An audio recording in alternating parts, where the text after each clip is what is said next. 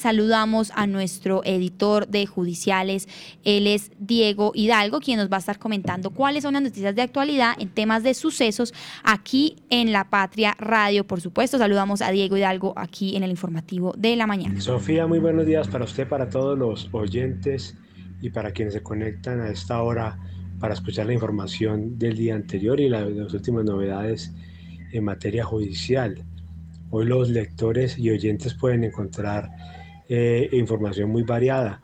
Una de la que ya hablamos ayer sobre el caso que está viviendo esta familia del kilómetro 41 vía Manizales, Medellín, donde una niña fue atropellada por un carro que intentó volarse del sitio y dejarla abandonada. Gracias a los vecinos no pasó eso y el señor responsable del automotor tiene, tuvo que responder por, por lo que generó. Sin embargo, la niña permanece en una unidad de cuidados intensivos de Pereira en muy malas condiciones, con el cerebro inflamado, con trauma en la cabeza, con diferentes situaciones. Ayer hablamos con la mamá, como ustedes lo pueden escuchar acá en, esta, eh, en este noticiero, que nos contó pues que, que están aferrados a, a, que ella se pare pronto de esa cama y pueda ir a cumplir su sueño que, que siempre ha tenido, ese de ser una, una policía que le sirva a la comunidad, que le sirva a la patria y que le sirva a todos los demás ciudadanos.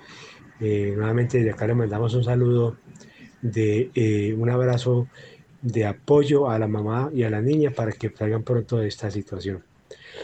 Seguimos también con un tema que eh, es, un, es relacionado con el caso de las marionetas, con el famoso Juan Carlos Martínez Rodríguez, apodado el hombre del maletín el enfermero. Recordemos que desde que empezaron las capturas por este entramado criminal en marzo del 2022, eh, él fue uno de los que, bueno, fue el único que, que, iban a capturar ese día que logró escapar en las primeras nueve capturas.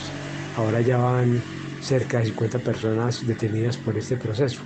Eh, ha, ha, habido mucha expectativa con su entrega, ha hablado mucho de entregarse, nos hemos contado muchas, eh, en muchos artículos esa posibilidad y ahora la fiscalía quiere, eh, como no ha podido hablar con él, no ha podido contactarse con él, quiere eh, tramitar su proceso como persona ausente. Eso quiere decir que no asistiría a, a, la, a las audiencias eh, y así sería más fácil vencerlo en juicio y condenarlo.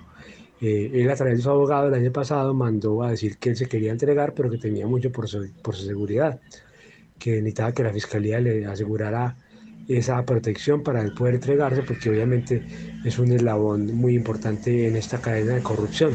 Sabe muchas cosas y sobre todo después de la muerte del ex, del ex senador Mario Castaño Pérez.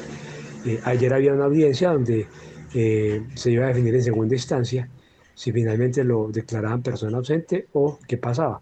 Pero eh, conocimos en la audiencia donde estuvimos presentes que eh, le quitó el poder al abogado, entonces nuevamente hay que esperar que nombre un nuevo abogado.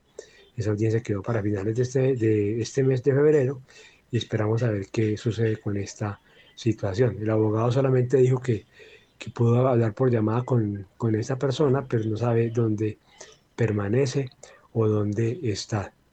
También tenemos pues información de otros casos ocurridos en la ciudad en el, durante el día, eh, casos de, de, eh, de, accidentes y también tenemos una historia de una persona que firmó un contrato con un colegio de Manizales por ahí en el 2011, pero nunca le dijo al rector del colegio que estaba inhabilitado, que tenía una condena por porte ilegal de armas, lo que como, la, como la, la, condena estaba vigente, no podía contratar con el Estado. Le ocultó eso al, al, rector del colegio, se ejecutó el contrato, se liquidó y después de que se dieron cuenta de lo que pasó, lo denunciaron y ahora enfrenta un proceso por violación al régimen, régimen de inhabilidades. Le imputaron cargo esta semana ante juzgado de control de garantías, no aceptó y ahora se enfrentará a otro proceso penal. Eso es todo por hoy, Sofía. Un saludo para usted. Me perdona un poco el ronco, nos ha afectado mucho este clima, pero estamos pendientes de toda la información para tener con todos los datos a nuestros lectores y oyentes.